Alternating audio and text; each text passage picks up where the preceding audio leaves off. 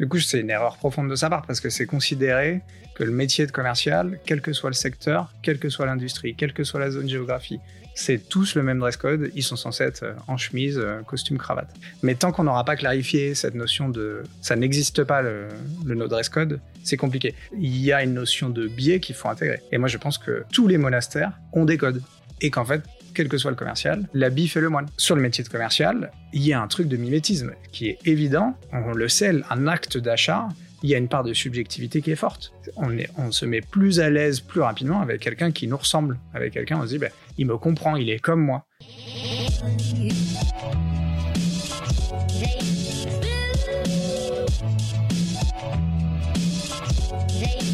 Bonjour, je suis Ariel de Dreamcatcher Sales. Aujourd'hui, nous allons échanger sur un proverbe vous avez certainement dû entendre durant votre enfance, l'habit ne fait pas le moine, mais il fait entrer dans le monastère. Pourquoi je vous parle de ce proverbe? Il y a quelques semaines, une vidéo euh, fait le buzz sur LinkedIn où on pouvait voir un recruteur se plaindre d'un entretien qu'il avait fait avec un candidat pour un poste de commercial. Ce candidat était en t-shirt. Le coup de gueule du recruteur. Je viens de faire un entretien visio avec un candidat pour un poste de commercial. Le commercial se présente en t-shirt. Je dis juste au candidat, attention à votre tenue. Parce que moi, je n'enverrai pas de candidat en t-shirt à mes clients et je suis cabinet de recrutement. Donc je vous donne juste un conseil, soignez votre tenue.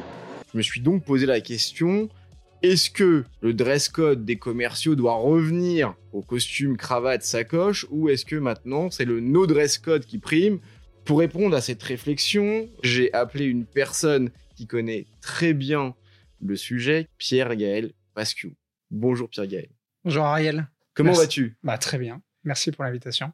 Aujourd'hui, j'aimerais bien justement connaître toi, ton avis sur ben, quel est aujourd'hui le dress code à avoir? Est-ce qu'il y a un dress code lorsqu'on a un commercial pour un entretien ou pas? Mais avant ça, je te laisse te présenter, nous dire qui es-tu. Ah, bien sûr. Bah, du coup, je m'appelle Pierre-Gaël Pascu. Euh, aujourd'hui, je suis CSO de Welcome to the Jungle.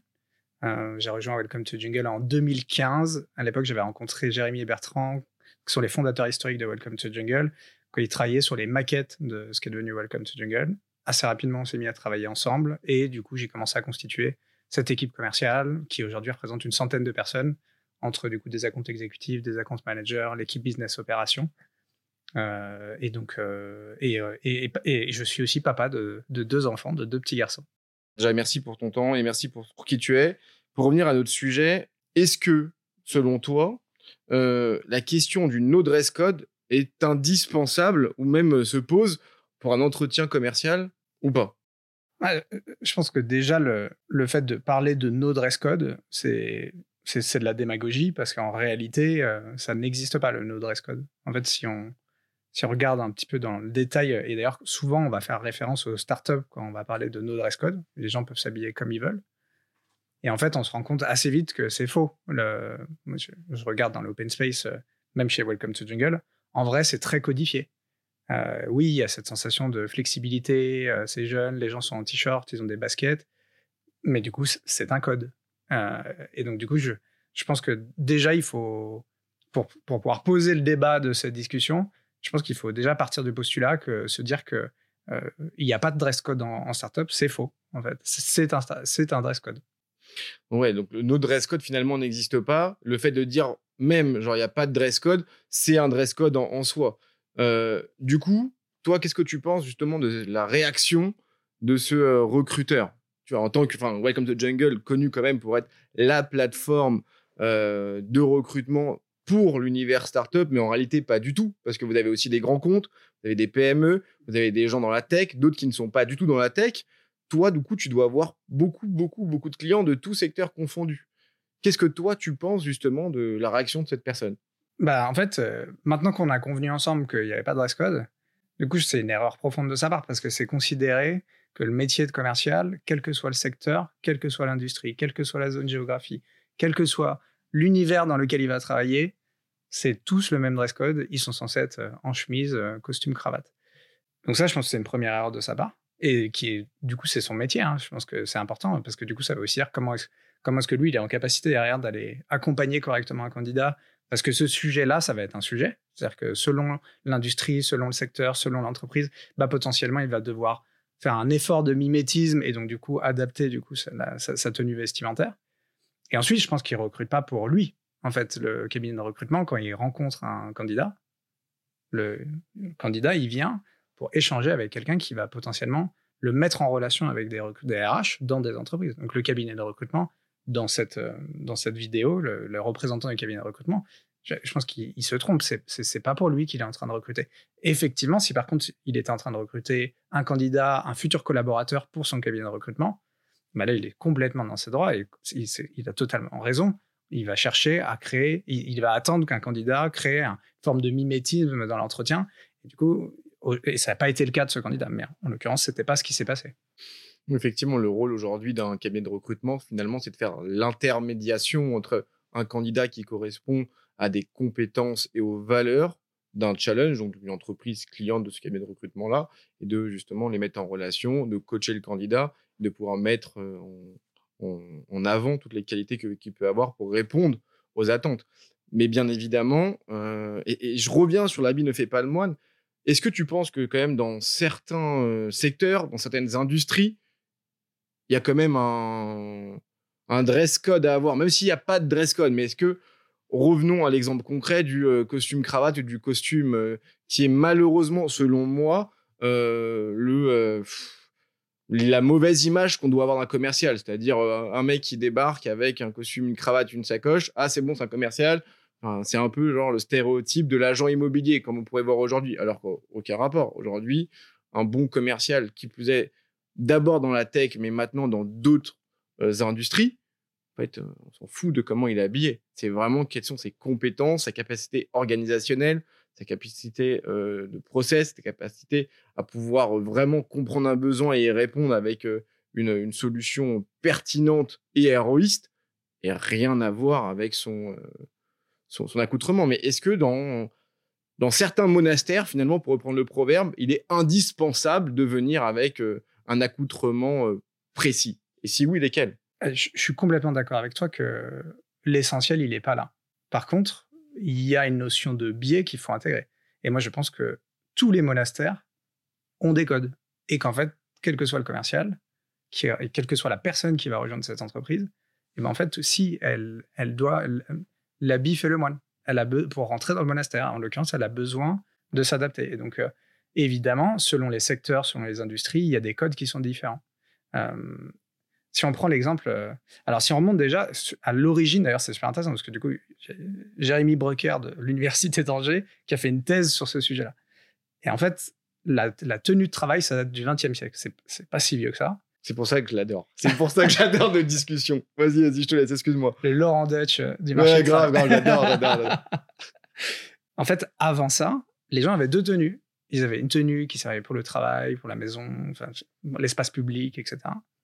Et une tenue du, du dimanche qui était qu'on sortait pour les grandes occasions. Mais il n'y avait pas de. C'est tout. Là, il n'y avait pas de dress code, en l'occurrence. Non. Sauf peut-être lorsque le, il sortait la tenue du dimanche.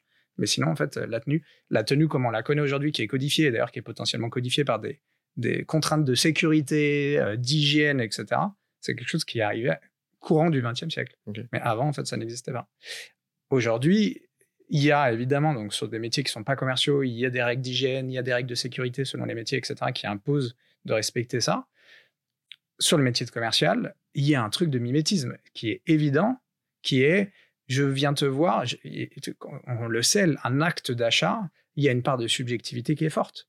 Et en fait, on, se met plus à l'aise plus rapidement avec quelqu'un qui nous ressemble, avec quelqu'un, on se dit, ben, il me comprend, il est comme moi. Mais du coup, cet acte de mimétisme qui, en, en, PNL, donc euh, en neurolinguistique, euh, ça s'appelle la synchronisation, en fait, consiste à aller imiter son interlocuteur. L'idée, c'est pas d'aller à l'extrême, mais si on le regarde d'ailleurs en politique, c'est vachement utilisé. Euh, cette, notion de synchronisation au travers de l'habillement, au travers des gestes. On a vu Macron en suite euh, de l'armée. Hein, des commandos, effectivement. Ouais. Il cherchait à faire passer un message de flexibilité, de je, travaille beaucoup, etc.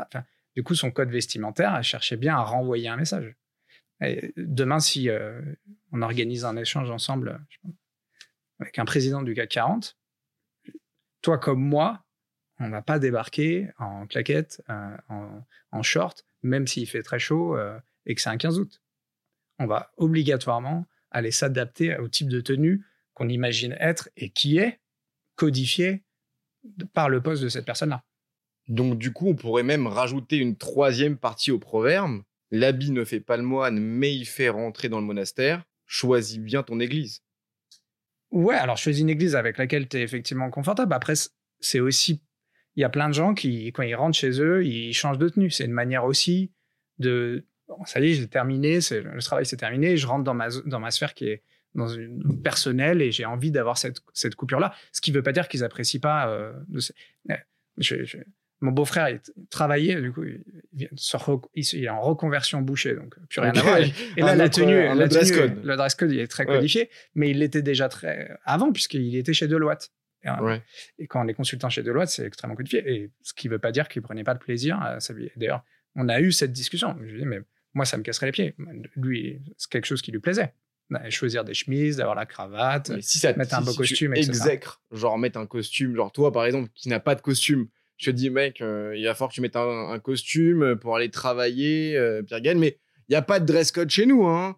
Et tu sais très bien maintenant que justement tu dois choisir ton église et que tu sais très bien que tes futurs clients sont Deloitte, EY, BCG, euh, ou j'allais dire les banques, mais même maintenant dans les banques, tu n'es plus obligé finalement, tu vois, d'être en costume, cravate, chaussures.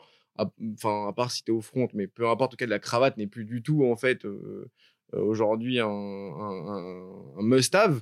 Ben, concrètement, t'aimes pas les costumes, ne va pas postuler dans une boîte où tu sais que potentiellement tu vas devoir mettre des costumes pour aller voir ton client final. Oui, et c'est ça, choisis ton, ton église. Je suis d'accord. Et le, la notion de tenue euh, et cette notion de mimétisme, en fait, elle n'est pas systématique non plus parce qu'en réalité, euh, si je reprends le début de Welcome to Jungle, quand on est arrivé sur l'industrie des RH avec Welcome to Jungle, euh, on voulait proposer quelque chose qui cassait les codes, quelque chose de différent, un ovni sur le marché, etc. Donc en fait, quand on y allait en jean basket t-shirt, c'était aussi une manière de faire ça. Et, on savait que les autres commerciaux, ils venaient en costume.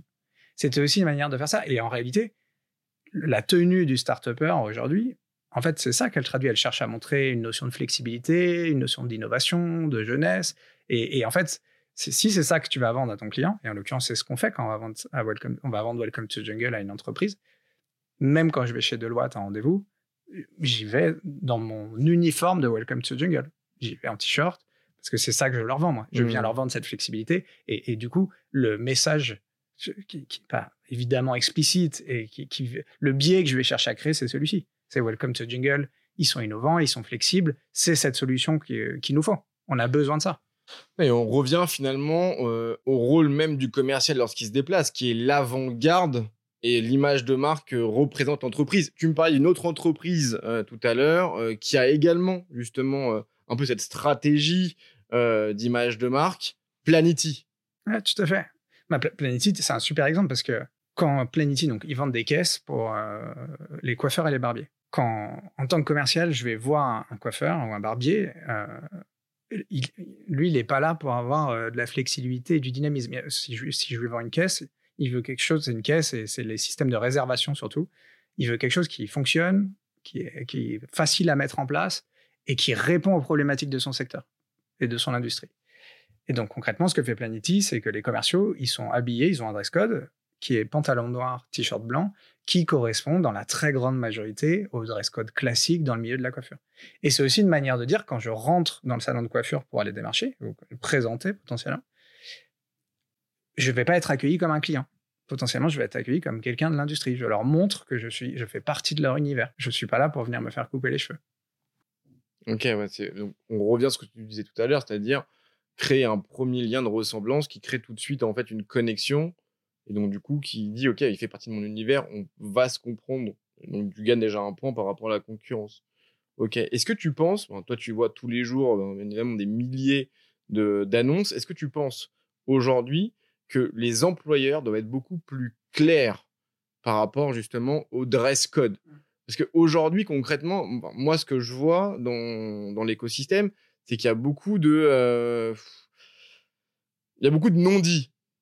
Tu vois, genre, on dit pas euh, viens, viens au costume ou viens pas en basket, ça me dérange. On le fait. Moi, je sais que chez Dreamcatcher Sales, à un moment, euh, on voulait pas de basket. C'était que des chaussures. Au fur et à mesure, on a changé et maintenant, ben. Ça semble avoir changé. ça semble avoir changé. tu vois. Euh, et je suis très fier de mes sneakers. Voilà. Euh, et donc, du coup, est-ce que aujourd'hui, d'ailleurs, est-ce qu'il faut être clair sur je- on a un dress code chez nous, donc au moins on sait qui est-ce qu'on veut cibler, ou on n'a pas de dress code chez nous, mais au final, comme on le disait tout à l'heure, pas de dress code, c'est un dress code. Donc du coup, est-ce qu'on accepte vraiment que tout le monde euh, vienne comme il veut, ou euh, on va peut-être faire des remarques, euh, tu vois, genre euh, si quelqu'un vient pas comme la plupart des gens qui sont déjà présents dans l'entreprise. Exemple, tu m'as donné hier, si quelqu'un débarque chez Welcome to Jungle pour un entretien et qu'il arrive en costume, qu'est-ce qui va se passer? Sera- ça se passera très bien. Oui, Mais c'est sûr que quand il va passer dans l'open space, quelqu'un va, penser, va se demander si on, il y a un contrôle, si, enfin, qui est cette personne? Euh, moi, je pense que c'est une réponse qui est complexe. Et je sais que tu n'aimes pas les réponses euh, du coup euh, de Normand sur le sujet. Mais tant qu'on n'aura pas clarifié cette notion de, du fait que ça n'existe pas le, le no dress code, c'est compliqué. Je trouve que c'est très simple et que c'est important que ce soit fait par les entreprises pour lesquelles c'est extrêmement codifié, avec euh, des costumes, des couleurs. L'exemple de Planity, dans le milieu, il y a plein d'entreprises dans le monde du luxe où euh, ils, ont un, ils ont un manuel hein, qui est très clair sur comment est-ce qu'on est censé s'habiller, etc. Si tu, si tu vas t'ai invité, euh, le ministère des Armées, qui est, qui est un de nos clients, euh, à un, un cocktail, on reçoit euh, une fiche qui est tr- très claire avec, euh, donc là, c'est la tenue AB32, donc tu vas chercher dans le catalogue AB32, ça correspond à ça, etc. Et je pense que c'est super important de le faire parce qu'en fait, dès l'entretien, on crée des biais avec ça. Et ça, pour le coup, ça a été étudié. hein. Il, y a des, il y a des travaux qui ont été faits là-dessus. Sur des CV où on ne change que la photo de la personne et un coup on la met en costume, un coup on la met en t-shirt, selon l'industrie, selon l'entreprise, bah, en fait, on a créé un biais positif ou négatif sur ce candidat-là. Donc, je pense que c'est nécessaire que ce soit pré- précisé. Et d'ailleurs, je trouve que Welcome to the Jungle sert cet intérêt-là aussi, puisque, en fait, vu qu'on va photographier les équipes, tu es quand même censé voir les gens comme Mmh, ils sont au quotidien. vrai. Et j'ai déjà vu et j'ai déjà entendu des gens qui se demandaient si pour le tournage de Welcome to the Jungle, il fallait se mettre en t-shirt basket pour faire bien. Attention, parce qu'en fait, du coup, là, c'est votre image employeur que vous êtes en train de créer. Je- il faut que ce soit le reflet de la réalité. Parce que demain, en fait, les candidats ils vont penser que c'est comme ça qu'ils sont censés se présenter à vous et que c'est ça, à ça que va ressembler leur, leur quotidien. Donc, je pense qu'il doit être explicité. Et, je pense qu'il doit être explicité, non pas au moment où il est recruté, mais dès l'entretien. C'est quelque chose que le candidat et le futur salarié doit évidemment avoir conscience. Pas, parce que potentiellement ça pourrait influencer son choix. Et si c'est le cas, ben, en tout cas, tant mieux. Au, moins, il le fait maintenant et pas plus tard. Mais en tout cas, parce que ça évite de créer des biais euh, par la suite. D'ailleurs, ça me fait penser, ça- tu vas me faire une Madeleine de Proust. Je me rappelle que lorsque j'avais un rendez-vous avec un prospect euh, à l'époque, entre guillemets, ce que je prospecte encore, mais, euh, les, entreprises, que- je prospecte sont pas toutes sur Welcome to Jungle.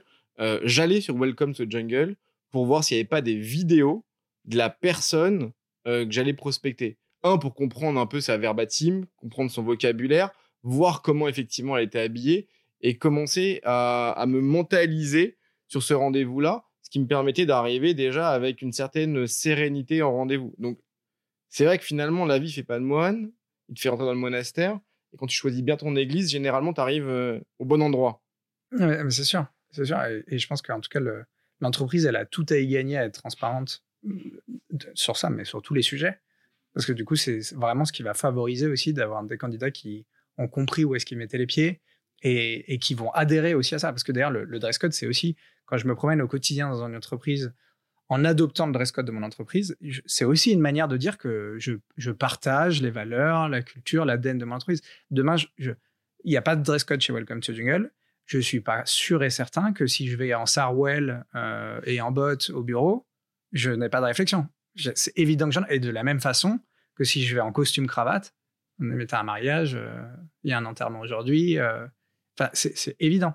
Donc, euh, donc je, pense vraiment que on, a besoin de, de, de, clarifier ce que c'est que les codes sur ces sujets-là pour faciliter le, le, le, le, sujet pour tous les candidats et pour le, et pour le, pour le, pour le commercial. Je me souviens d'une entreprise, la première entreprise dans laquelle j'ai travaillé, c'était Multiposting, des outils de multidiffusion d'offres qui aujourd'hui appartient, fait partie de la suite de SAP, un Success Factor. Le, directeur commercial de l'époque imposait à tout le monde d'avoir un call, euh, qu'il soit en rendez-vous ou au bureau. Bon, bah, ok, au moins le sujet, il est clair. Même au bureau, il considère qu'on est censé porter ça. Si demain, dans cette entreprise, un commercial arrivait et ne mettait pas de col, ou je sais pas moi, il chez Deloitte, le code c'est la chemise euh, couleur claire, euh, la cravate noire ou sombre, et il débarque avec une cravate rose et une, une chemise jaune, nécessairement il se fait remarquer. Et nécessairement, c'est aussi une manière de dire je, viens, je n'adhère pas à, ce- à ces codes-là. Je, je- je viens exprimer ma différence, euh, alors que l'entreprise, elle, elle cherche aussi du coup cette. euh, euh, quand, quand elle, Unicité bah, D'autant plus dans un milieu de conseil où on, on- on va chercher à offrir quelque chose qui est la même chose à nos, le même niveau de qualité, le même niveau de discours à nos clients, etc. Est-ce que tu penses que le confinement a accéléré justement ce changement de dress code C'est-à-dire que, je m'explique, avant le confinement, quand même, on, bougeait beaucoup plus. Je trouve qu'il y avait, on était beaucoup plus euh, hypocrite, entre guillemets, sur le dress code et que euh, on était beaucoup en, chaussures, euh, chemises, pantalons chino, car je voyais de moins en moins des jeans, des baskets et des t-shirts, concrètement, pour faire court et même dans les startups. Mm. Le confinement a fait que ben on se voit plus, Mm. un peu de relâchement. On commence à faire des visios, mais on faisait des visios avec nos clients qui avaient leurs enfants à côté, et ce qui a créé d'ailleurs du lien, hein, qui a créé beaucoup de liens parce qu'on était tous dans le dans le dans le même euh, dans le même vase finalement. hein. Euh, bon bah ok, ben ça gueule à côté. Euh, oui, je suis à la bourre. euh, oui, bon bah voilà ma petite, je suis à la présente. Ah moi aussi j'ai une petite. Tu vois genre donc c'est c'est cool, ça a même créé du lien.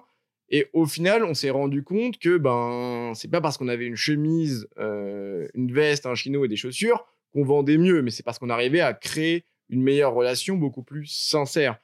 À l'issue du confinement, moi, en tout cas, j'ai vu de plus en plus de personnes, alors déjà en visio bien évidemment, euh, mais en visio euh, t-shirt, visio en tout cas où on était plus sur bon bah on va bien s'habiller pour faire euh, l'entretien ou euh, faire comme si. Et Mm. ça nous a pas déplu du tout. C'est juste que je me suis aperçu que le confinement a eu un effet accélérateur sur justement euh, le nouveau dress code. Alors, je pense que la- le fait qu'on ait créé des liens plus forts avec nos clients, nos prospects pendant cette période-là, euh, à la limite, le dress code, c'est un des facteurs. Mais en fait, il y a, un ensemble de facteurs qui a fait ça. La situation globale de tension, on est chez les gens, tu, tu parlais de leurs enfants, etc. Je, pense que c'est ça qui a fait qu'on a créé des liens plus forts euh, pendant cette période-là. Parce que du coup, bah, effectivement, tout le monde était dans la même galère, partageait les mêmes problématiques, etc. Donc, on, tu vois, on parle de mimétisme, etc. Et, de, tu vois, on se ressemble, on est pareil, etc. On a, tout était réuni pour créer cette atmosphère-là. Sur le dress code, il y a eu plein d'illustrations, euh, de photos, etc. de gens qui étaient en costume en haut, Ouais. euh, en slip en bas ou en pyjama en bas, etc. Je pense que on s'est posé la question, on s'est- on- je pense qu'on a oublié de se poser la question du dress code. Je pense que le dress code avant était quelque chose qui s'est ancré, ça existe, c'est comme ça, c'est des codes. Et en fait, on les remettait pas spécialement en question. Et d'ailleurs, je sais pas, tu sais, il y avait le, le phénomène hein, du, du- dont on n'entend plus du tout parler maintenant, avec le Friday wear, Ouais. euh, où le vendredi, on, on fait ce qu'on veut. Casual. Friday euh, et tu viens comme tu veux. Exactement. Je pense qu'on a, avec le confinement, on a vraiment profondément re-questionné ce truc-là parce que dans notre quotidien, et ben du coup, on n'avait plus un placard euh, qui était dédié pour le travail, un placard qui était dédié pour le perso. On gagnait du temps, on se posait pas la question et on se dit, bah, finalement, euh, ça marche très bien comme ça. Pourquoi est-ce que je continuerais pas à pouvoir m'habiller comme je le suis d'habitude, etc. C'est moi, c'est ma personne, etc. Je pense qu'on a re-questionné ça avec, euh, avec le confinement. Et donc, oui, je pense que nécessairement, ça l'a accéléré. Bah, vous, vous avez fait tomber la cravate, je crois. Euh, Non, la crainte, on l'a jamais eu. Vous l'avez jamais eu. sec, à balle réelle, genre. Non, non, non, non. Non, non, en fait, euh, pour être transparent, mais c'est connu, euh, chez Dreamcatcher Sales, on avait la veste, la chemise, le pantalon chino et des chaussures, chaussures obligatoires. Et en fait, on a fait tomber tout, en Mm. fait. Euh, Juste maintenant, on vous, d'avoir avez un fait col. tout- vous avez fait tomber tout, mais moi, je suis passé dans vos bureaux. Les hommes, ils sont en chemise Ouais. et en pantalon chinois. Ouais, en fait, euh, non, non, il y a des jeans. Ouais, Il y a des jeans. jeans. Mais tu vois, du coup. Il y a des baskets, il y a des jeans, vous juste êtes- on demande il- d'avoir un col. Ouais. Donc, Bah, c'est codifié. Oui, c'est codifié. Ah non, c'est codifié. Mais nous, c'est en fait, on a, on le dit en entretien. Il n'y a pas de, de langue de bois, quoi. Hmm. Maintenant, euh, comme toute entreprise, on a cette évolution. C'est cool, je fais mon podcast. Merci beaucoup. Euh, non, mais c'est vrai qu'on a cette évolution euh, et on et on se remet en question. Enfin, c'est hyper important. Enfin, nous, on a vu effectivement, euh, ça, ça, enfin, on a vu le- l'effet que ça a eu justement parfois d'imposer ça, euh, l'incompréhension des deux côtés. Ben, en fait, il y a une remise en question Oui, et, et puis on aujourd'hui, la, la frontière, en fait, avec le confinement, la frontière travail et, et maison, en fait, elle s'est quand même vachement effacée. exactement. Et comme en plus maintenant, il y a toute la démarche autour du, du télétravail, du coup, même une entreprise où il y a un, dress code qui consisterait à être habillé d'une certaine manière, avec un costume cravate par exemple, euh, potentiellement un salarié qui est chez lui en télétravail, bah, du coup, c'est quoi la règle qui s'impose dans ce... Et, je pense que c'est ça qui rebat les cartes aujourd'hui. Je suis complètement d'accord avec toi. D'ailleurs, ça va être le sujet d'un prochain podcast, effectivement. C'est euh, comment, euh, comment manager ou comment s'assurer en fait de la performance d'un sales en télétravail. C'est un autre sujet. Bah, en tout cas, pas forcément en contrôlant sa tenue. non, c'est sûr, c'est sûr, c'est sûr, sûr que non. Je reviens euh, sur, sur ma dernière question et après on arrivera sur la conclusion. Euh, Est-ce que, selon toi, une marque qui n'a pas une, enfin qui n'a pas clairement défini cette image de marque avec un, un dress code, euh, en tout cas qui n'est pas clair avec ce, avec ce dress code là dans son image de marque, c'est pas un fail assuré? Bah, euh, je sais pas. Non, je ne pense pas. Parce qu'en fait, elle est de toute façon dictée par des règles qui sont sectorielles, euh, qui sont d'univers, etc. C'est-à-dire qu'en fait, dans la très grande majorité des cas, elle n'est pas définie, mais elle existe. Euh, je pense que par contre, là où c'est un fail assuré, c'est si en fait, elle, d'une manière ou d'une autre, elle donne pas les moyens à un, candidat de comprendre ses codes et de les appréhender avant d'aller en entretien, avant d'être dans l'entreprise. Du coup, si je me permets aussi, encore une fois, de reparler de Welcome to the Jungle, quand on ouvre les portes de Welcome to the Jungle pour montrer les collaborateurs, les espaces de travail, etc., à aucun moment on s'est dit le but c'est de montrer comment ils sont habillés. Mais il y avait quand même ce truc de dire comment est-ce qu'on fait pour qu'un candidat qui débarque en entretien, en fait, ils se disent pas mais qu'est-ce que je fais là? Je suis pas, je, je, je suis pas à ma place. Euh, si j'avais su, j'aurais peut-être préparé ça Ouais. autrement. Je serais peut-être arrivé dans cette tenue, etc. Donc, euh, je, je pense que par contre, c'est nécessaire que l'entreprise elle fasse en sorte effectivement que euh, d'une manière ou d'une autre, ça soit su. Mais tu demain, euh, je, je vais chez euh, Hewlett Packard. Ça se sait que tout le monde est en costume chez Hewlett Packard, que c'est la culture de Hewlett Packard. Du coup, du coup, le job il est fait et je je suis pas sûr que ce soit méga codifié et noté quelque part. De la même façon que dans les grosses entreprises de logiciels que je connais, c'est marqué nulle part, mais il y a des codes qui sont qui sont suivis. Ok, je comprends parfaitement. Nous n'avons pas deux fois la chance de faire une bonne impression. Du coup, lorsque tu as un candidat à un poste de, de sales, donc de commercial, quel est, toi en tant que professionnel euh, du recrutement et qui connaît vraiment beaucoup, beaucoup de secteurs et surtout qui est inscrit dans cette démarche de choisir la bonne entreprise pour toi? Et je sais que c'est ça la démarche de Welcome to the Jungle. Euh, quand j'avais parlé avec Jérémy à l'époque, on avait déjà parlé également de ça à l'époque, ce sujet-là, c'est l'objectif de Welcome, c'est de dire, OK, mais moi, ce qui m'intéresse, c'est de trouver la bonne entreprise pour toi, candidat. Donc, du coup, lorsque tu es un commercial et que tu vas postuler sur Welcome to Jungle ou sur n'importe quelle plateforme, peu importe, que tu veux postuler un job, quelles sont, selon toi, les, euh, les choses à, préparer en amont, euh, à connaître en amont pour s'assurer de postuler dans la bonne église? Je pense qu'il y, y a un travail préparatoire et je pense qu'il ne faut pas se précipiter.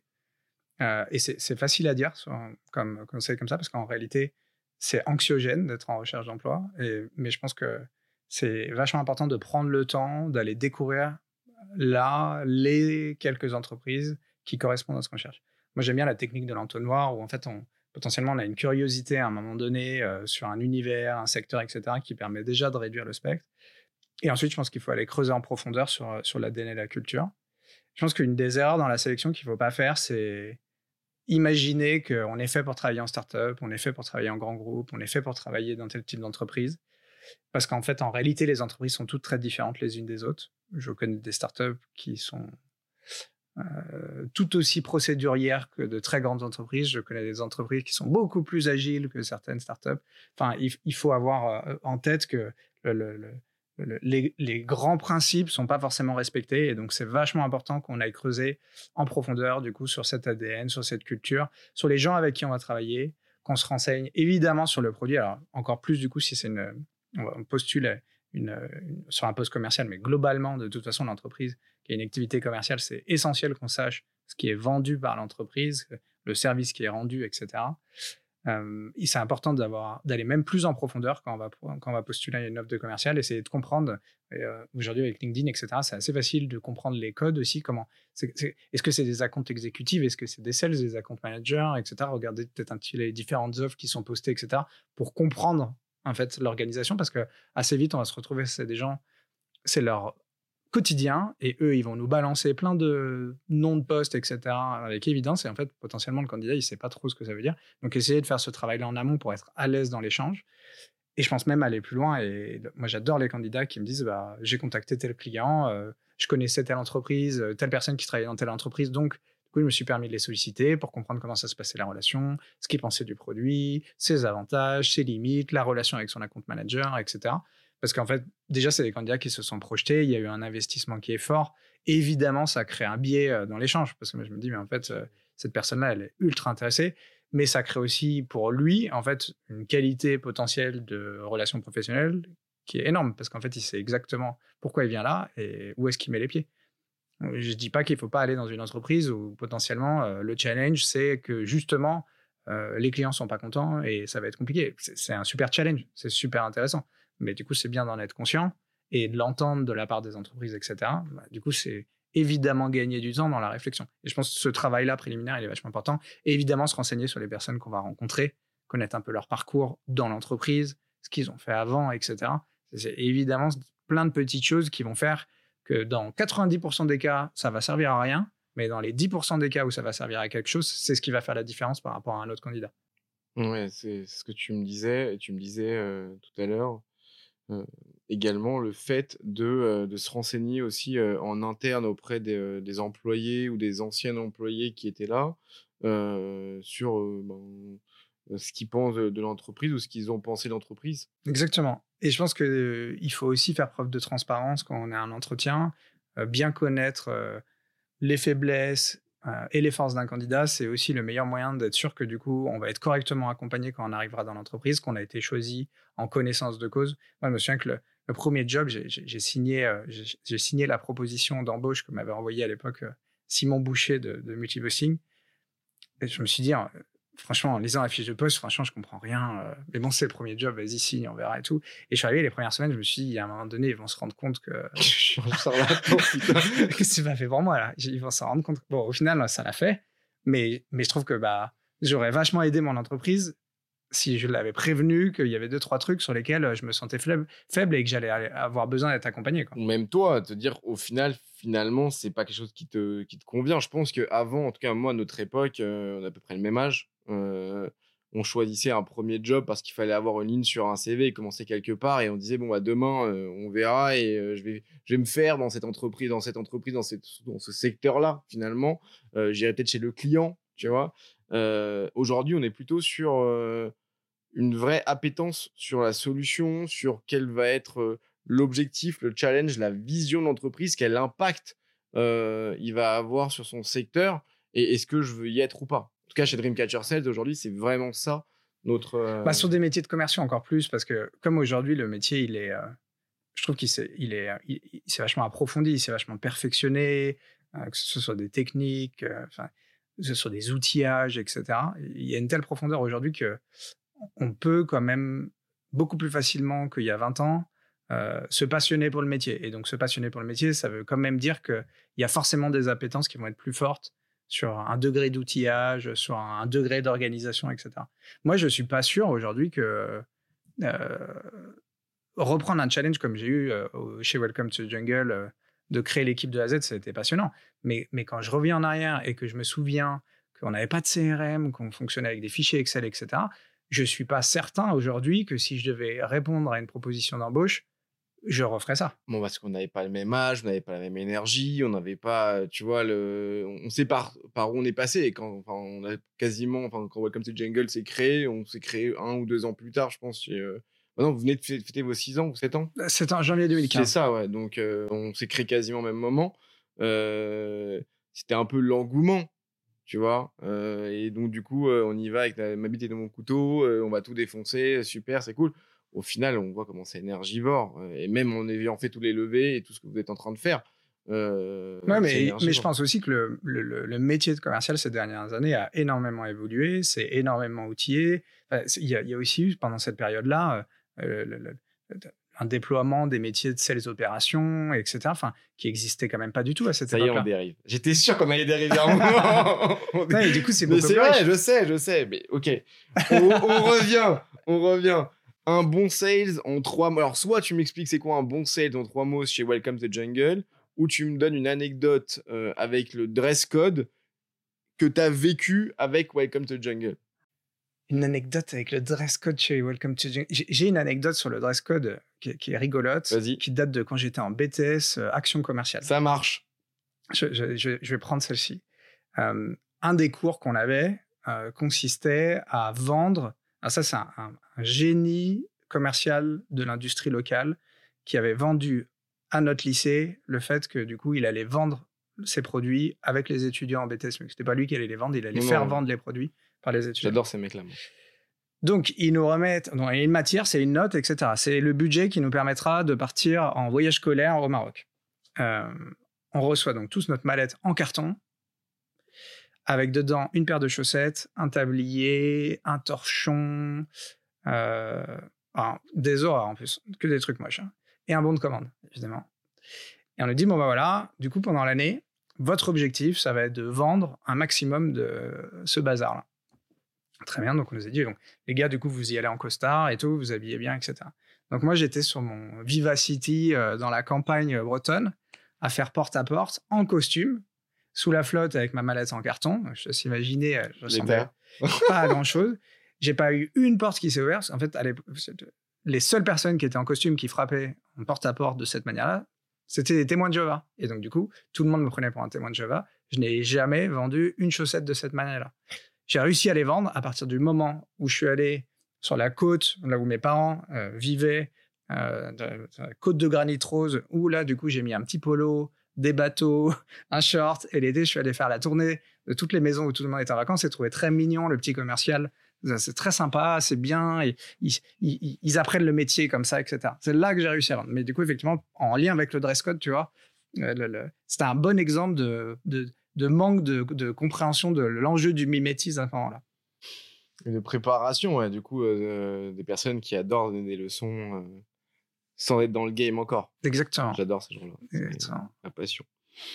Mais chez Welcome to Jungle, je pense j'ai pas de. Sur le sujet des dress code, franchement, j'en ai pas. Il y a si, il y a eu l'histoire, je sais pas un dress code, mais il y a eu l'histoire des cheveux chez Welcome to Jungle, euh, au tout début de Welcome to Jungle. On avait fait un pari avec Jérémy et Bertrand qui était euh, euh, personne ne se coupe les cheveux tant qu'on n'a pas signé notre premier client. Ah ouais? Et donc, moi, le jour où j'ai signé le premier client, je suis allé chez le coiffeur. Ouais. Et, les gars. arrivé où à peu près Les gars, franchement, c'était pas la catastrophe. c'était pas la catastrophe parce qu'on a lancé en janvier 2015, on a signé le premier contrat en décembre 2015. Ok. Donc, c'est long, mais c'est pas la catastrophe. C'est pas long, long. C'est pas long comme ça, tu vois. Ouais. Jérémy et Bertrand m'ont dit que en fait, j'étais un traître parce que du coup, on avait dit jusqu'à la rentabilité. D'accord. Ah oui J'ai dit, rentabilité, faut pas pousser. Euh, les gars, il va falloir qu'on. Là, vraiment, ça va pousser, les gars. Ça va pousser. Bon, et la longueur de cheveux que j'ai aujourd'hui signifie pas qu'on signe plus le client. On continue, non, non, bien au on continue à en signer. On a plein de sujets passionnants à voir ensemble. Euh, est-ce que toi, il y a un sujet euh, que tu aimerais bien? C'est un sujet qui te tient à cœur à propos des sales et qui, que tu aimerais bien entendre sur justement notre podcast tu vois? Et que nous, on s'amuse à aller chercher justement la bonne personne qui pourra justement nous aider sur cette réflexion-là. Ouais, alors, je suis désolé, c'est un sujet que vous allez traiter. Du coup, tu m'en as déjà parlé et tu vois, je viens de me rappeler en réfléchissant à, quel sujet m'intéresserait. Le, sujet de. Alors, c'est plus global, mais c'est comment, au travers du travail collaboratif, finalement, on peut imaginer un jour se passer d'un salaire variable Ouais, on va le traiter, ouais. Et je sais que vous allez le traiter, ouais. Et, et donc, du, mais, mais c'est, pour moi, c'est un sujet qui est passionnant. Et, et je pense pas que ce soit un objectif en soi, mais en tout cas, c'est une manière de aller plus loin ou comment est-ce qu'on est, on engage une équipe commerciale et comment est-ce qu'on on arrive finalement à, trouver une multiplicité de leviers qui va au-delà de cette initiative commerciale. Je dis pas qu'il faut le supprimer, je dis pas que, et d'ailleurs, je dis pas qu'il faut pas pas le supprimer, je, je n'en sais rien. Par contre, je suis sûr que euh, multiplier les leviers qui font en sorte qu'une équipe elle est capable de travailler ensemble, qu'elle va aller chercher un objectif commun, qu'elle est consciente que c'est sa performance qui fait que l'entreprise elle fonctionne. Ça, c'est un sujet qui me passionne. On, on est sur le sujet. On est sur vu, le ouais. sujet et on est sur le, enfin, en teasing, on est même sur un autre sujet euh, avec euh, le variable en- enfin, qui parle du variable, c'est euh, quelle typologie de variable adapter à la maturité de la boîte. Aujourd'hui, on voit tout et n'importe quoi, surtout n'importe quoi, des, et des variables qui sont pas adaptées.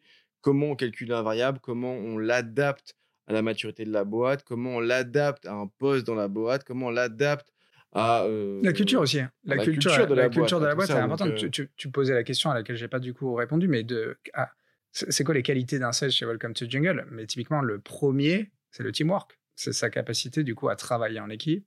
Et, et ce travail en équipe, bah, potentiellement, il va avoir un impact énorme sur la manière dont est calculé le variable. Chez Welcome to Jungle, 50% du variable, il dépend de la- de- de l'atteinte de l'objectif commun. Et, et il est décorrélé de ton atteinte de target perso. Et ça, c'est révélateur d'un truc en termes d'ADN et de culture qui est fort. Donc ce truc-là, il doit transpirer, quoi. Mais oui, mais on en, on en a déjà parlé, on pourra en reparler. euh, Peut-être on pourra même faire un live talk hein, sur ça, hein, sur euh, le variable. Je pense que le variable, c'est un sujet, mais euh, pierre angulaire euh, dans l'univers des sales. Donc, euh, il faudra, en- faudra en reparler. Moi, je tenais sincèrement et, et une vraie sincérité authentique, Pierre et Gaël. On s'était vu il y a très longtemps. On se revoit maintenant. Euh, je pensais même que tu avais des a priori à l'époque euh, par rapport. euh, parce qu'on s'est- on s'est pas vu pendant quand même beaucoup, beaucoup de temps et on a tous évolué. Quelques années, on était rue Bachaumont à l'époque. Rue Bachemont, puisque j'allais manger en face. Et je croisais Jérémy en face qui habite juste derrière maintenant. Enfin bon. Euh, moi, j'ai vraiment pris un vrai plaisir. J'ai pris mon pied euh, à, à t'écouter. J'ai pris mon pied à échanger avec toi euh, sur, toutes ces, euh, sur tous ces sujets-là. Tu m'as ouvert l'esprit sur pas mal de choses et beaucoup de questions sur lesquelles j'aimerais bien qu'on revienne plus tard. Et pour tout ça, je tenais vraiment et sincèrement à te remercier, Pierre Gaël. Ben non, merci beaucoup. Moi aussi, j'ai trouvé ça très sympa et je trouve que c'est super intéressant de tirer le fil comme ça d'une thématique et, et de voir à quel point, du coup, il y a tellement de choses à découvrir encore autour de tout ça. Merci beaucoup, Ariel. Bah, à très vite pour une, euh, un prochain podcast, j'espère, sur un sujet qui va encore nous emmener très loin. Et, euh, et peut-être un live talk, il faudra qu'on en reparle. Ça roule. Passe une excellente journée. J'espère que vous avez apprécié ce podcast. Euh, pour les prochains qui arrivent, ben, euh, teasing, mais ça va certainement être autour du variable, à voir comment on va, on va l'organiser. Et à très vite pour de nouvelles aventures.